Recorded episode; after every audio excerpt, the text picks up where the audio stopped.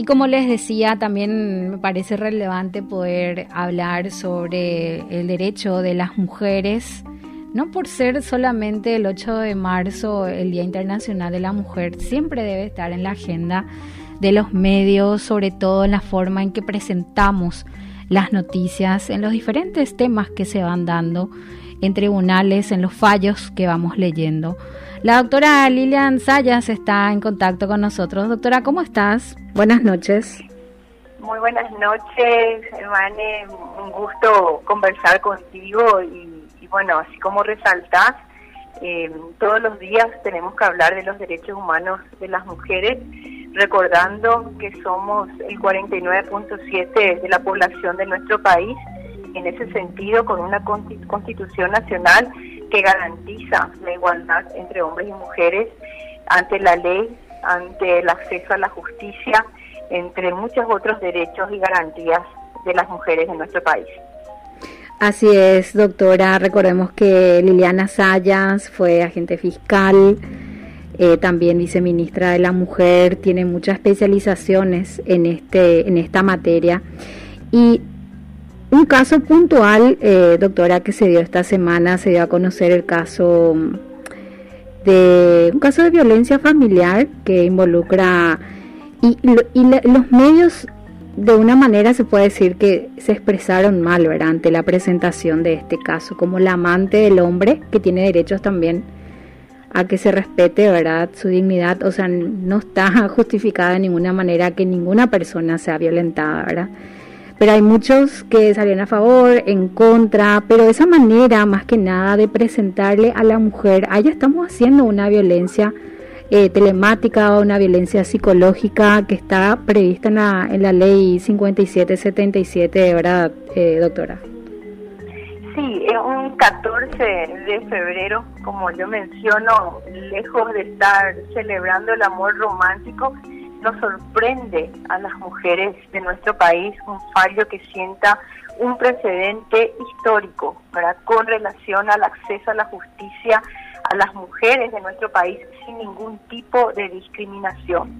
A través de un recurso extraordinario de casación con voto de la ministra, la doctora Carolina Llanes, y por unanimidad también se adhirieron el doctor Luis María Benítez Riera y el doctor eh, Ramírez Candia eh, en el marco de este recurso de casación en, un, en una investigación del Ministerio Público sobre violencia familiar que había sido desestimada en primera instancia y confirmada esa desestimación en segunda instancia en razón de que una denuncia por violencia familiar, ambas instancias sostenían que porque subsistía el vínculo ¿verdad? con la esposa del agresor, la, una relación que estaba siendo fuera del matrimonio, si bien eh, la víctima eh, manifestó también dentro de la misma carpeta fiscal de que no era una relación extramatrimonial, se analizó como si lo fuera una relación extramatrimonial, pero lo que concluye este fallo es que el acceso a la justicia para las mujeres en nuestro país en lo que hace a la investigación de hechos de violencia intrafamiliar en los términos del artículo 229 y su modificatoria última, la ley 5378 del año 2014, es para todas las mujeres independientemente del tipo de relación que tenga. Es decir, no importa que sea en el marco de un matrimonio, no importa que sea en el marco de una relación de noviazgo o cualquier tipo de relación sentimental la doctora Carolina Vianes funda ¿verdad? su voto, eh, no solamente en la, interpretación que hace ella, eh, hablando penalmente, la subsunción de lo que es el artículo 229, es decir, analiza punto por punto los elementos del tipo objetivo del 229 y además, ¿verdad?, se remite a lo que establece el, ordenamiento jurídico supranacional, ¿verdad? que lo establece la Constitución Nacional en su artículo 145, estas convenciones eh, de CEDAW y de Belén do Pará, que son ley de la nación, la primera del año 1988 y la segunda desde el año 1995. Es decir, el marco normativo que aplica la Corte Suprema sienta un precedente al establecer que el artículo 229 no discrimina es para cuando se produce esa violencia física y psicológica en el ámbito de en el ámbito familiar o de la convivencia determina claramente cómo se trata cada uno de estos ámbitos familiar en razón del parentesco o de convivencia en cualquier tipo de relación sentimental que pudiera devenir estable una cierta frecuencia donde se espera el respeto y sobre el marco de una confianza. Entonces es muy importante este precedente porque realmente es una sensación de justicia para todas las mujeres en nuestro país. Al momento de denunciar, ya no puede el operador de justicia desconocer que es para como lo dice la misma ley 5777, porque la misma ley 5777 define ámbito familiar en el artículo sexto al decir que no solamente son las relaciones en el marco del parentesco, consanguinidad o afinidad, sino también cualquier tipo de relación sentimental. Eso, Vanessa, no era aplicado por muchos operadores de justicia, por fiscales, eh, no era aplicado por jueces y hoy con este precedente tienen que aplicar la ley a la luz de la interpretación de la Corte Suprema de Justicia. Por eso, eh, el hecho de que no sea la esposa, eh, supuestamente no le daba derechos, ¿verdad? Y estoy leyendo acá, eh, tengo la, la resolución de la que hablas, doctora, de lo que ya pudiste explicar de este recurso de casación que se hizo lugar finalmente en la Corte y dice en uno de los fundamentos que la convivencia debe ser comprendida como una como la situación delimitada por personas que mantengan relaciones interpersonales de carácter afectivo que se caractericen por la estabilidad, frecuencia de trato, estrecha confianza en virtud a algún tipo de relación sentimental presente o pasada, sin la necesidad que estos compartan regularmente el mismo espacio físico por un periodo de término específico. El ejercicio de la violencia implica una conducta agresiva de manera impulsiva con fuerza o ira. Resulta imperioso mencionar que la convivencia, entendida como la habitación de, en una misma morada, no constituye elemento de la infracción penal y no es aplicable tanto al elemento ámbito familiar o al ámbito de convivencia, por lo que no se requiere que los miembros del grupo familiar o quienes mantienen esa frecuencia de trato en los términos de ámbito de convivencia se hallen viviendo o hayan vivido en el mismo espacio físico. Ese es el fundamento principal que toma la jueza, la ministra eh, Carolina Llanes, para decir que no hace falta que esta persona que tenía una relación sentimental con el hombre eh, esté viviendo junto a él, ¿verdad? Entonces, eh, sí es una víctima de violencia y eso fue lo que sentó la Corte como un precedente importante, doctora. Sí, y lo que es importante señalar también que tanto el, el juez de primera instancia como segunda instancia, ellos recurrieron a interpretar el Código Civil, es decir, recurrieron al Código Civil para definir familia.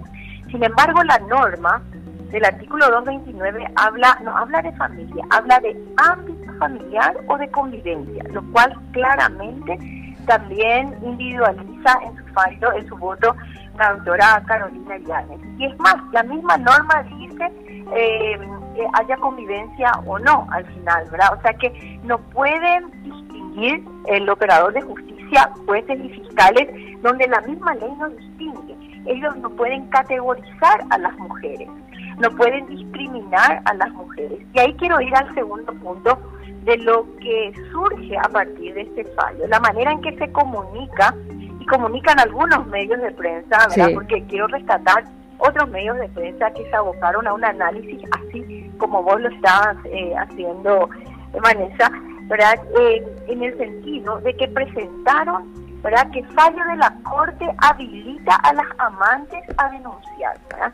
Nada más opuesto, ¿verdad? Eso mismo nosotros podemos identificar de conformidad a esta misma ley, ¿verdad? Porque esa misma manera de presentar la noticia constituye una forma de violencia en los términos de la ley 5777, que es lo que denominamos la violencia mediática, como aquella acción ejercida por los medios de comunicación social a través de publicaciones o cualquier otra forma de difusión o reproducción que promuevan, ¿verdad? Eh, eh, que promuevan o que presenten a la violencia contra la mujer como una conducta aceptable.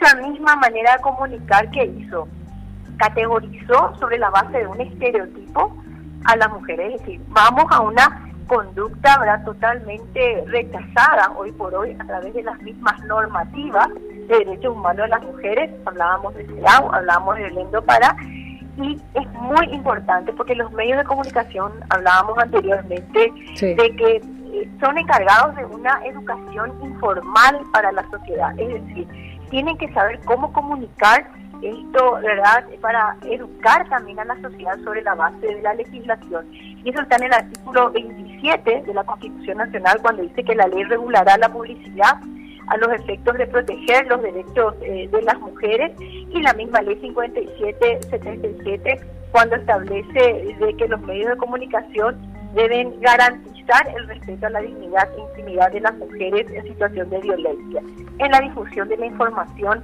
que hagan con relación a casos o hechos de violencia. Entonces hay una protección ¿verdad? Eh, de la ley dirigida a los medios de comunicación para las mujeres. es muy importante porque confunde finalmente y visibiliza el significado de este fallo y trata a través de categorizar y de estereotipar a las mujeres. Como en la Edad Media, ¿verdad? Cuando a las mujeres se le ponía una A, la conocida letra escarlata, ¿verdad? Y eso no puede seguir. Estamos en una sociedad democrática donde la igualdad entre hombres y mujeres tiene rango constitucional y supranacional.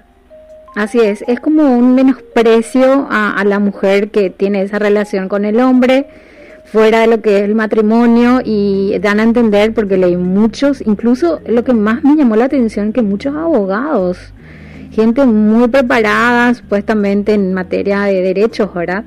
Eh, hayan hablado de esa forma, de que igual se le dé el derecho a la amante, entre comillas, a, denunciarle al hombre por violencia familiar, o sea, una discriminación total, un menosprecio a la mujer, ¿verdad? De un nivel muy superior. ¿Y cómo se puede evitar eso? Porque, eh, bueno, nosotros los periodistas, hay muchos, en, el caso de los diarios, sobre todo, que son los editores o los jefes que más que nada eh, eh, editan o ponen el titular más llamativo.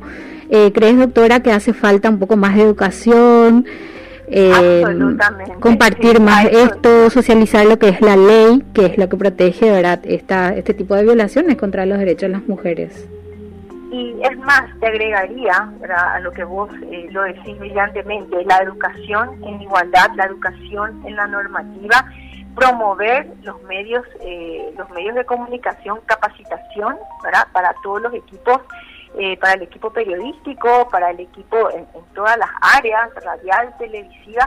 ¿Por qué? Porque esta ley 5777 no está dirigida solamente al sector público, está dirigida tanto al sector público como al sector privado. O sea, la violencia que se produce no solamente en un ámbito intrafamiliar, ¿verdad? O el, como conocemos, ¿verdad? Dentro de la unidad doméstica o de la familia, sino también aquella violencia que se puede producir en la comunidad sin que exista ningún tipo de relación entre el agresor. Esta manera de comunicar es una agresión. Y yo lamento decir, ¿verdad?, que aquellos eh, eh, colegas que, que se pronunciaban, porque escuché en los medios, ¿verdad?, eh, con, con mucha vehemencia, ¿verdad?, criticar, si bien la crítica a los fallos es libre, ¿verdad?, pero totalmente con un desconocimiento total. Una ignorancia.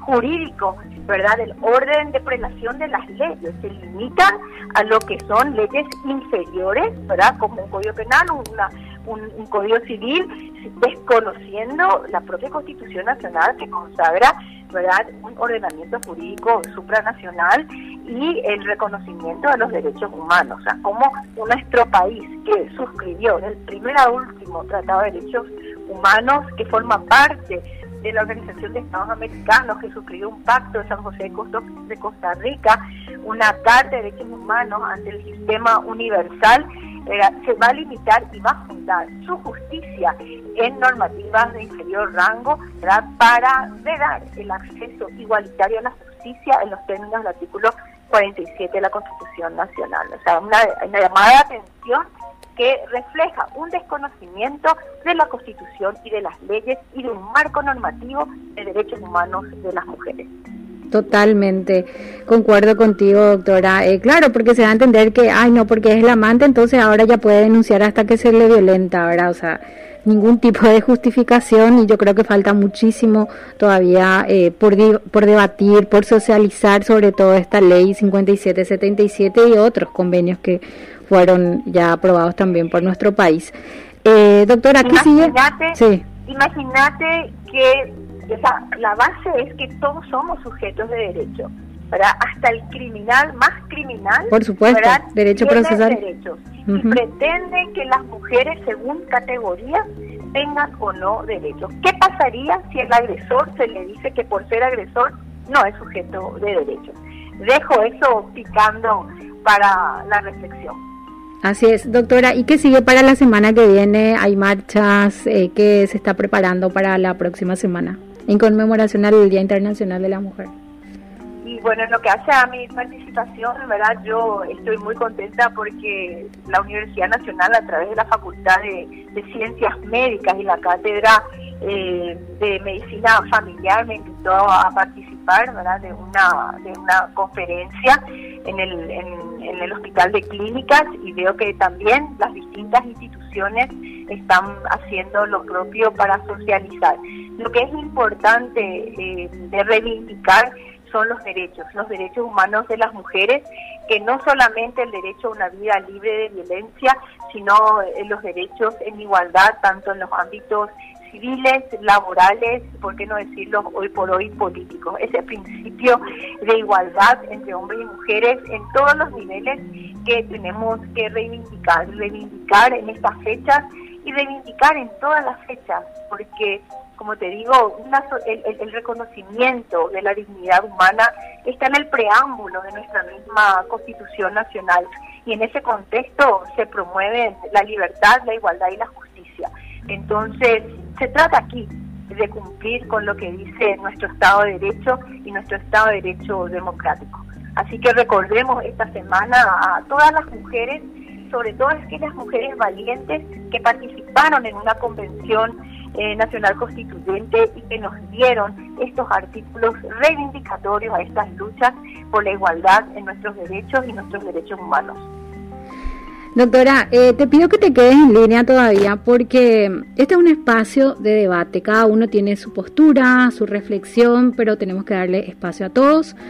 Hay un oyente que está en línea que quiere opinar también sobre el tema y bueno, aprovechando que estamos aquí, eh, vamos a escucharle eh, es abogado, se llama Jorge Benítez. Doctor, buenas noches. Nos llamás, vamos a escuchar. Ay, se cortó. Bueno, quería hablar también él.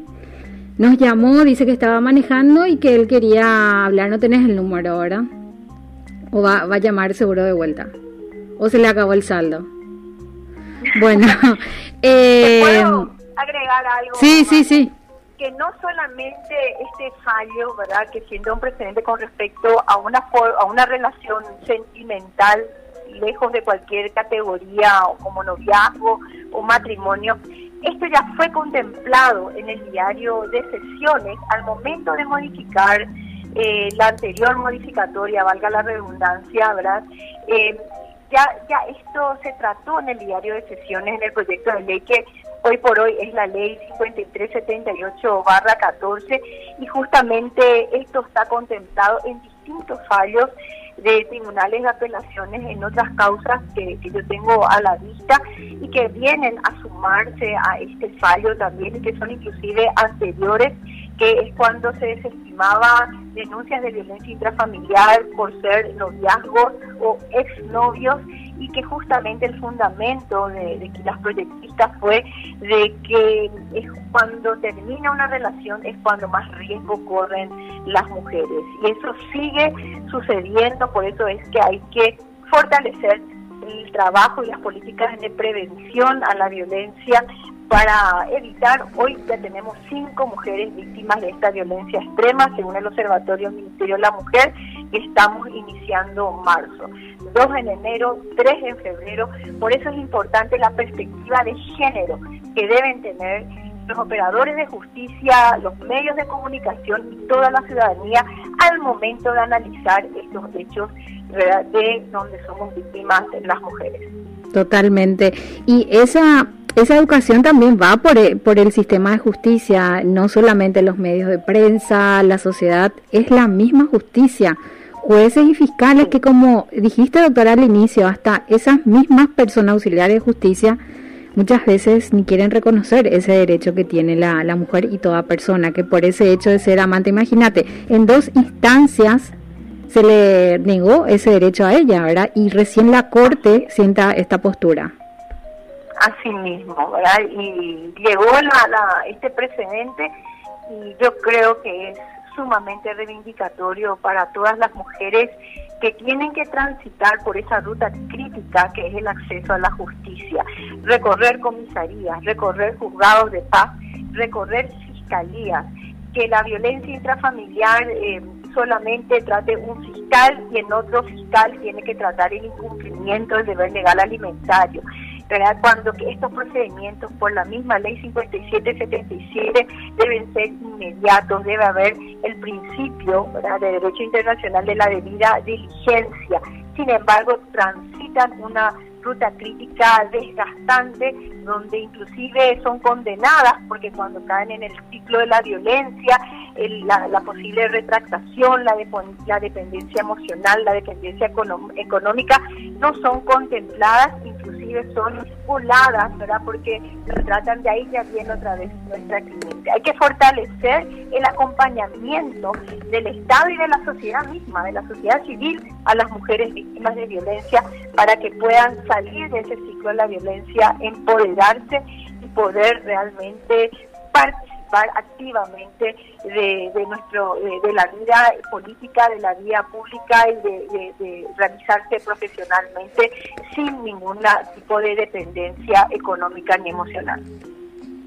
Doctora, excelente la, la reflexión que compartís con nosotros, así que te agradezco mucho por atendernos, eh, por este debate y seguro que vamos a seguir hablando de esto la, la próxima semana. gracias. Muchísimas gracias y a la entera disposición para el debate porque hay que hablarlo. Lo peor que podemos hacer es callarnos, guardar silencio sobre un tema tan sensible para que debemos seguir avanzando como lo hicimos con este fallo y otros fallos memorables del Poder Judicial, pero que no son suficientes y que debemos fortalecerlos. Un abrazo, doctora. Buenas noches. Hasta luego, hasta luego. Hasta luego.